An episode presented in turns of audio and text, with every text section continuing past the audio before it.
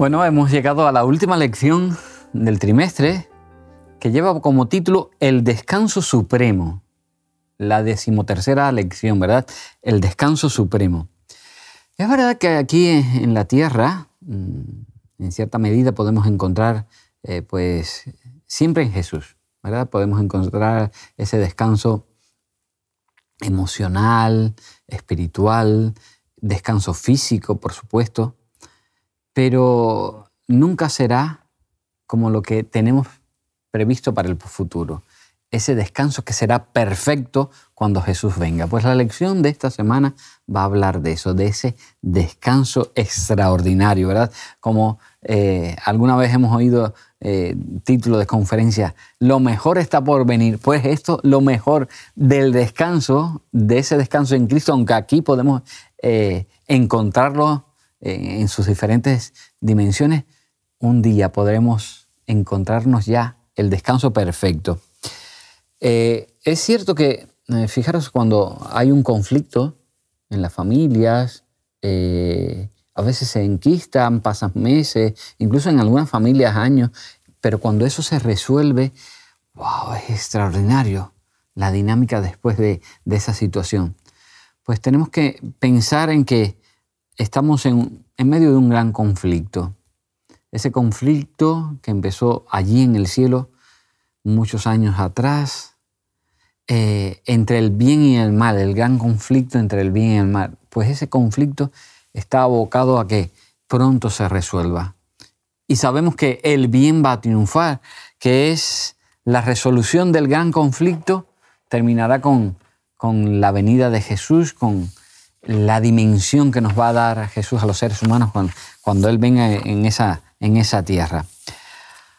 La lección comienza hablando de, algo que es, interesante el planteamiento que hacen, porque comienza hablando de Juan, el apóstol Juan, ese eh, apóstol pues en cierta medida privilegiado, porque era muy jovencito cuando, cuando Jesús estaba con ellos, así que eh, le llaman pues eh, casi el niño mimado de Jesús, porque en cierta medida, claro, era un adolescente, joven, y, llega a desarrollarse, porque cuando uno lo ve en, el Nuevo Testamento, ese, ese, desarrollo de Juan que al inicio es, es, todavía inmaduro, una persona que todavía está, tiene que crecer mucho, pero cuando ya vemos ese Juan ya en, en la edad adulta, ya una persona mayor, el apóstol del amor ha evolucionado tremendamente, su, forma de ser ha cambiado, ha ido a, mejor con la ayuda de Dios. Pero aquí el inicio de la lección es un Juan ya mayor, muy mayor, de hecho, pues eh, rozando una edad donde no todo el mundo llega, a finales ya del siglo, del siglo primero, ¿verdad? Más o menos en por el año 95, 96, por ahí, 97, eh, pues Juan está en un lugar un tanto, pues, eh, poco agradable. Está en Patmos. Patmos es una isla, una isla pequeñita, unos 34 kilómetros cuadrados, que está casi como a 80 kilómetros de, de la costa de Asia Menor, de lo que hoy es Turquía, pues está en Patmos separado de la costa, fijaros en una distancia. Y en ese momento Patmos era utilizado por los, los romanos, la utilizaban como, como una cárcel. Mm, era, eh, eh, bueno, era una cárcel casi natural, porque si es una isla, pues para llegar a ella eh, se requiere pues, de un esfuerzo. No puedes ir nadando porque tienes que ir en barco. En, así que era muy fácil mantener allí a los prisioneros que no podían salir, escapar, no era, no era fácil. Así que Juan está en Patmos y estando en Patmos, Juan pues recibe una visita. Recibe la visita de ese, de su amigo, de su amigo que hacía muchos años, cuando él era un jovencito, había dejado de ver a su amigo, de ver a Jesús, y ahora Jesús se le presenta y le da un mensaje. Bueno, ¿Y, por qué aparece esto en esta última lección? Es interesante que eh, justamente le da un mensaje que tampoco es para su tiempo. eso es lo, lo, extraño, ¿no? O sea, le da un mensaje a una persona que se encuentra en una situación muy difícil que él no va a ver realizarse. Y eh, el escritor de la lección lo presenta como que, ¿por qué? Pues él también da la solución a, este problema. Menciona que eh, Juan se encontraba en, una situación muy difícil, se encontraba siendo esclavo, perdona, prisionero, pero él había escuchado las palabras que Jesús dijo, mira, yo voy a estar con ustedes todos los días hasta el fin del tiempo. Eh, pero también estaba viendo que la iglesia tenía ciertas persecuciones, o sea, no veía un futuro bueno y agradable. Todo lo que veía era oscuridad y tristeza. Entonces, es posible que Juan también empezara a preocuparse un poco. Y entonces Dios se presenta y le da una una imagen. Esto es lo que va a pasar. No va a quedarse todo aquí, la iglesia no va a ser destruida, esto va a avanzar y yo voy a venir, pero en su momento. Entonces creo que la visión se le presenta a Juan en un momento de angustia para darle un descanso espiritual, para darle un descanso emocional y decirle, no te preocupes que todo el esfuerzo que han tenido los otros apóstoles, todo el esfuerzo que tú has tenido, tendrá frutos, tendrá un resultado y su final será victoria. Creo que ese es el mensaje. Y el hecho de que los demás apóstoles ya estaban muertos. Juan era el único y estaba habiendo un cambio generacional en la iglesia porque los primeros apóstoles, los primeros seguidores de Jesús ya descansaban en el Señor y ahora se queda Juan viejito, ancianito ya, y es que esta es la imagen que a mí... Es el último testigo. Es el último testigo vivo que se sepa de que ha visto y estado con, o sea, que ha visto, estado y vivido así con Jesús, eso estamos seguros. Pero el hecho de que es un episodio que a mí me marca, el hecho de que Jesús se preocupa no solo con Juan, pero con toda la iglesia en la historia. El hecho de que Jesús tiene la necesidad de, vale, los, que me han visto y están muertos, quedas tú, Juan, yo estoy aquí, estoy aquí para ti, pero no solo para ti, estoy aquí para la historia. Yo, yo estaré en toda la historia guiando y conduciendo a todos. y eso es muy bonito. El mensaje del Apocalipsis es, es eso, Jesús es el centro y Jesús es el que resuelve todo y el que en realidad soluciona todo y, para Juan, pienso yo, ¿verdad? Estando allí ya muy mayor, wow, encontrarse con, su amigo, con su Señor. Ah, y, posiblemente la mitad de las cosas no la entendió. Pasa también con Daniel, que hay cosas que los profetas reciben que no llegan a entender porque no son para su tiempo. Pero cuánto bien. Consuelo. Cuánto consuelo. Para Juan, para esa iglesia, para esa iglesia que era perseguida además donde Jesús era el consuelo, esa iglesia que estaba en medio de persecuciones y que iba a seguir así durante siglos. Y para nosotros, que íbamos a vivir en esta etapa. Jesús siempre ha estado dispuesto a dar consuelo a su pueblo en, los momentos más difíciles, cuando pensamos que estamos totalmente solos, allí se presenta Jesús, se presenta la palabra de Dios para darnos esperanza y para, para hacernos seguir viviendo con un propósito, porque a veces cuando vemos las cosas muy oscuras, como que perdemos el interés, perdemos el propósito. Si llega una enfermedad a nuestra vida, tal vez ya no queremos ir a la iglesia, ya no queremos hacer nada, no queremos esforzarnos. Y entonces en ese momento difícil de la vida del ser humano, Dios se presenta y dice, mira, no te preocupes, aquí no termina todo, todo tendrá un final feliz. Y bueno, la verdad que eh, el autor de la, los autores de la, lección, eh, claro, presentan eso, ese momento en que Juan, Dios le revela, y del libro de Apocalipsis tocan varias cosas, pero claro, no pueden tocarlo todo en una lección. Si tocan, pues aparece por allí un, poquito del mensaje de los tres ángeles y, sobre todo los capítulos últimos de, Apocalipsis.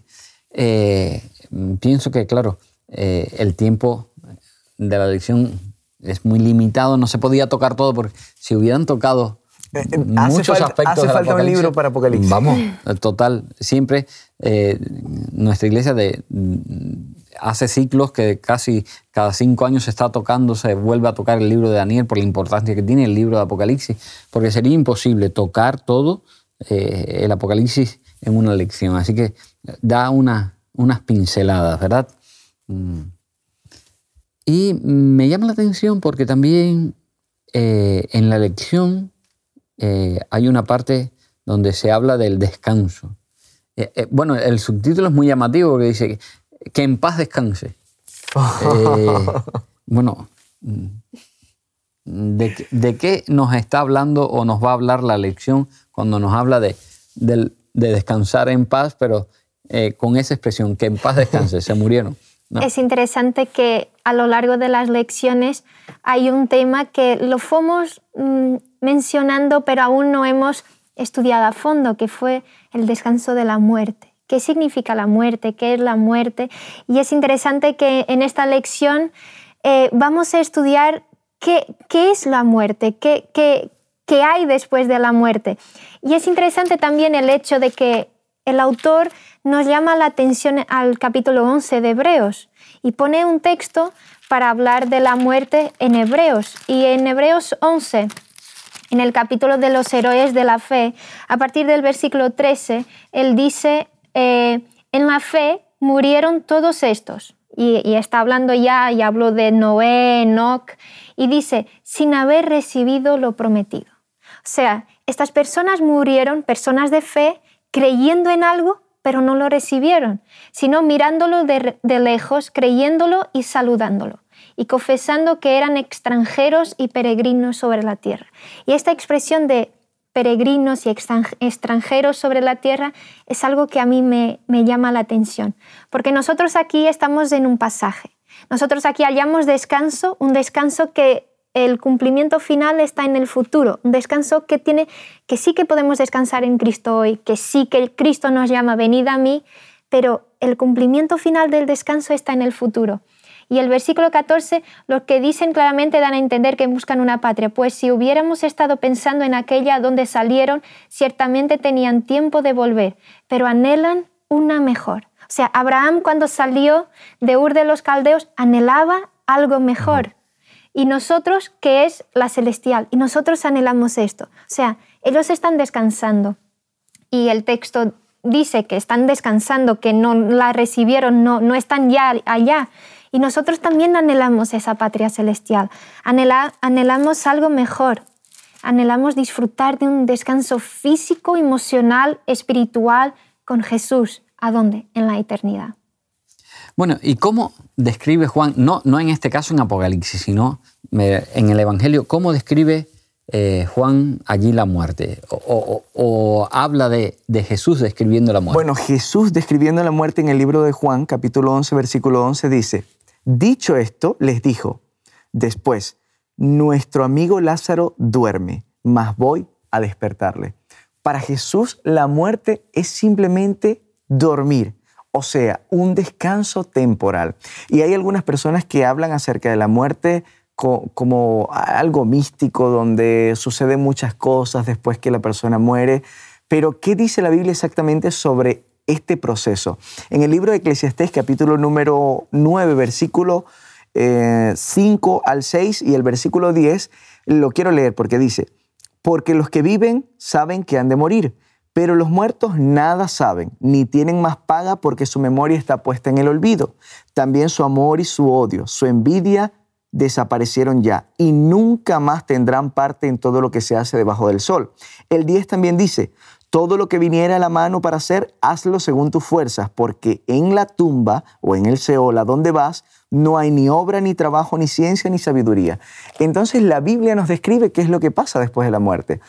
No hay conciencia, no hay amor, no hay alabanza, no, no hay gloria, no hay sabiduría, no hay absolutamente nada porque es un estado de inconsciencia. O sea, el ser humano no está consciente, está dormido. simplemente ha fallecido, la persona muere el cuerpo y, simplemente Dios guarda la identidad de la persona hasta el día en que Jesús vuelve. Exactamente. La muerte, como describe Jesús como un sueño, es algo bonito y al mismo tiempo que ah, explica muy bien lo que es, como decías Miguel, el hecho de que cuando dormimos no sentimos, no vemos, no, Nada, o sea, estamos inconscientes, pero el hecho de que el versículo 11 dice, y si puedes leer la parte final, Miguel, dice Jesús que lo despertará.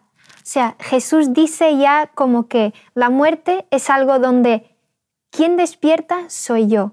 Y Jesús después, en el capítulo 24 de Mateo, empieza a decir, ¿cuándo va a despertar? Sucederán cosas y yo vengo y volveré y cuando yo volveré, los que han muerto, yo los levantaré, levantaré despertaré.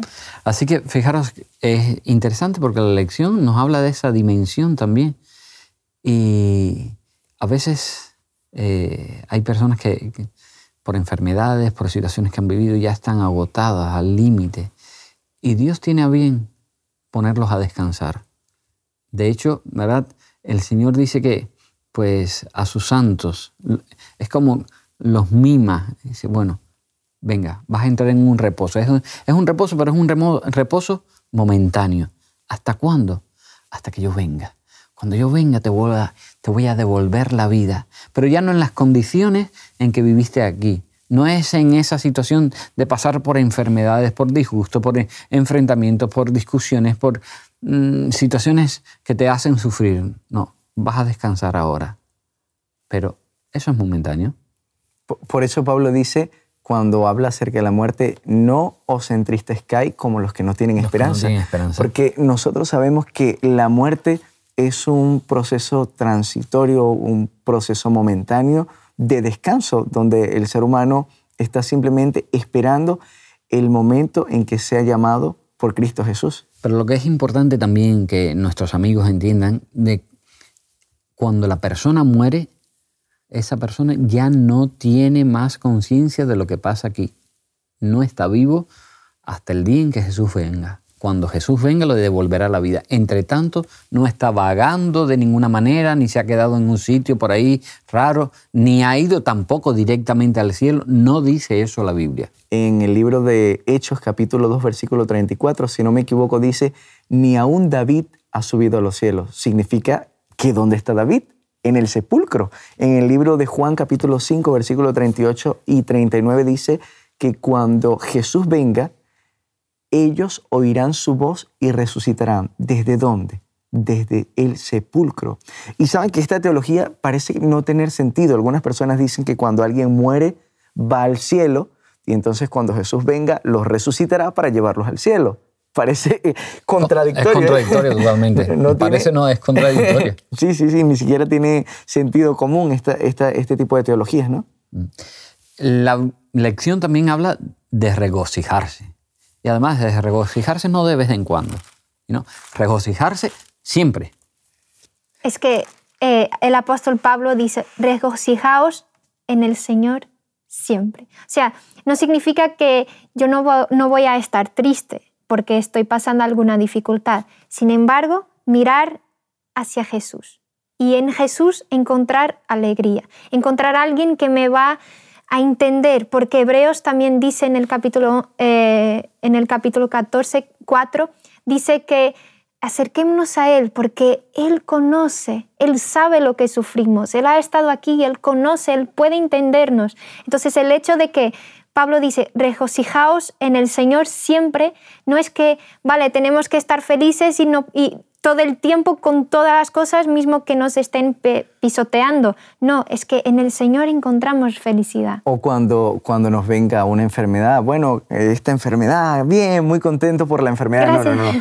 El regocijo no es por la enfermedad, el regocijo es por el Señor. De hecho, el contexto de, eh, Filipenses capítulo 4, versículo 4, no nos dicen que no tendremos pruebas o que las pruebas son el motivo de regocijo. Mira, voy a leer el, del 4 al 6, dice, regocijaos en el Señor siempre. Otra vez os digo, regocijaos. Vuestra gentileza sea conocida de todos los hombres, el Señor está cerca.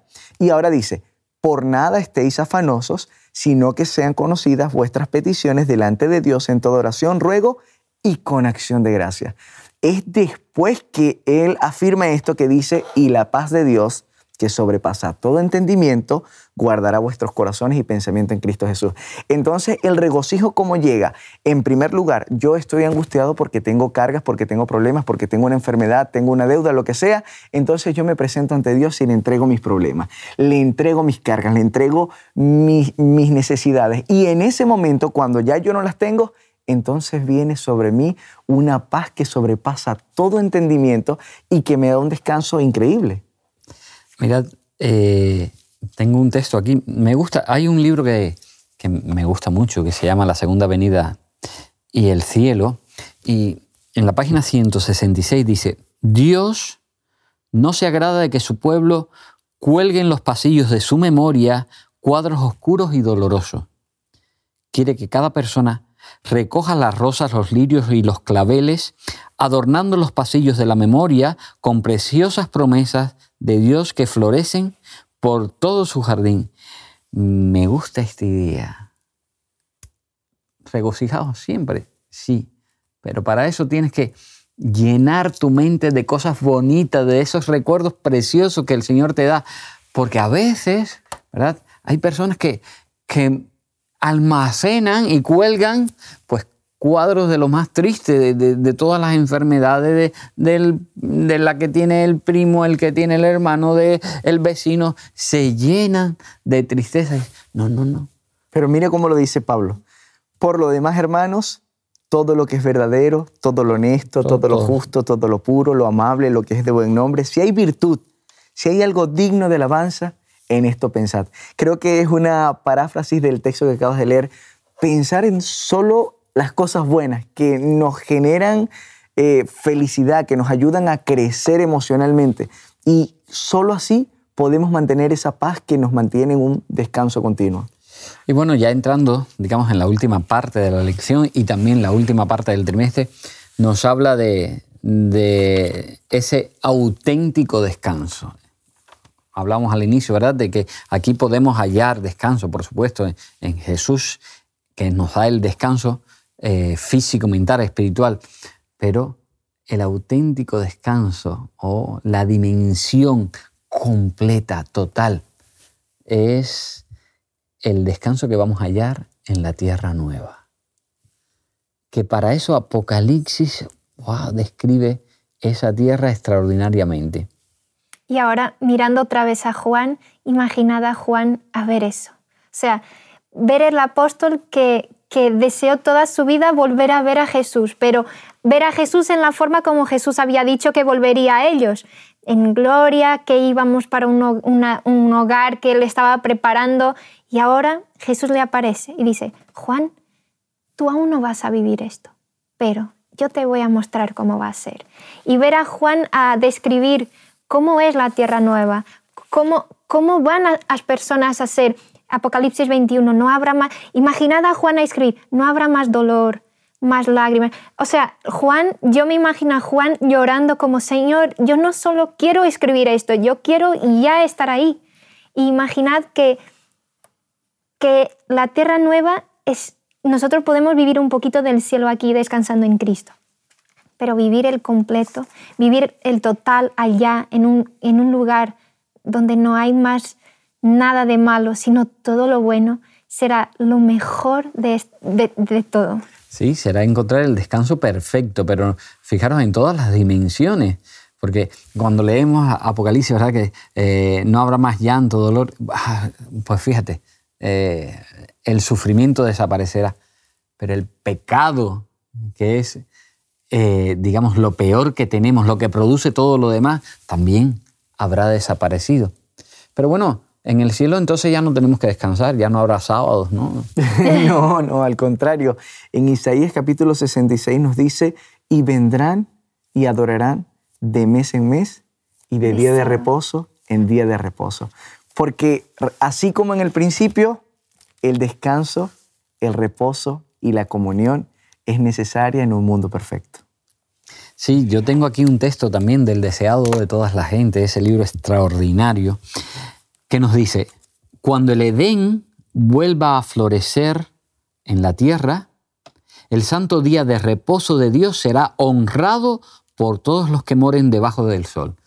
deseado de toda la gente, en la página 249. Qué preciosa. Aún en la tierra nueva, cuando Dios creó, creó el sábado, en el caso de esta tierra, se lo dio al ser humano antes que estuviera cansado, pero además es una dimensión que vamos a tener, vamos a mantener eso en la tierra nueva. Que el Señor nos bendiga, queridos hermanos que escucháis, queridos amigos que escuchan el programa. Eh, hemos llegado ya al final del trimestre, han sido lecciones extraordinarias, todas ellas se podía haber duplicado el tiempo que teníamos aquí para hablar, pero no, no era posible. Pero queremos ya en este último, en este último día de grabación, queríamos terminar haciendo una oración juntos. Así que os invitamos a que, a que inclinéis vuestras cabezas allí donde estáis y que oremos. Querido Señor que estás en el cielo, gracias por tu amor. Gracias porque eres el Dios creador y el Dios libertador, el que nos das descanso de nuestras situaciones, sean afectivas, sean eh, el cansancio eh, físico. Tú traes paz, traes descanso a nuestra vida.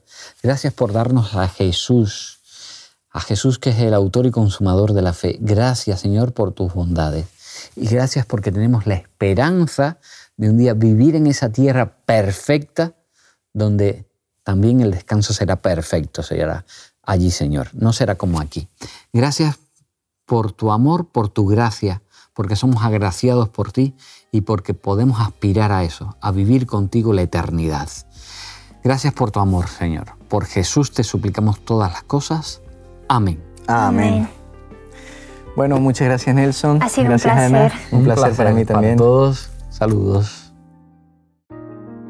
Os invitamos a tener una experiencia más allá del sábado, convirtiendo tu unidad de acción en una iglesia hogar en donde la Biblia, la oración intercesora, la fraternidad y la testificación sean vuestro estilo de vida. Así experimentaremos un poder renovador en la iglesia y en el cumplimiento de la misión. Suscríbete a nuestro canal de Hot Media para no perderte ninguna escuela sabática viva. Que Dios te bendiga.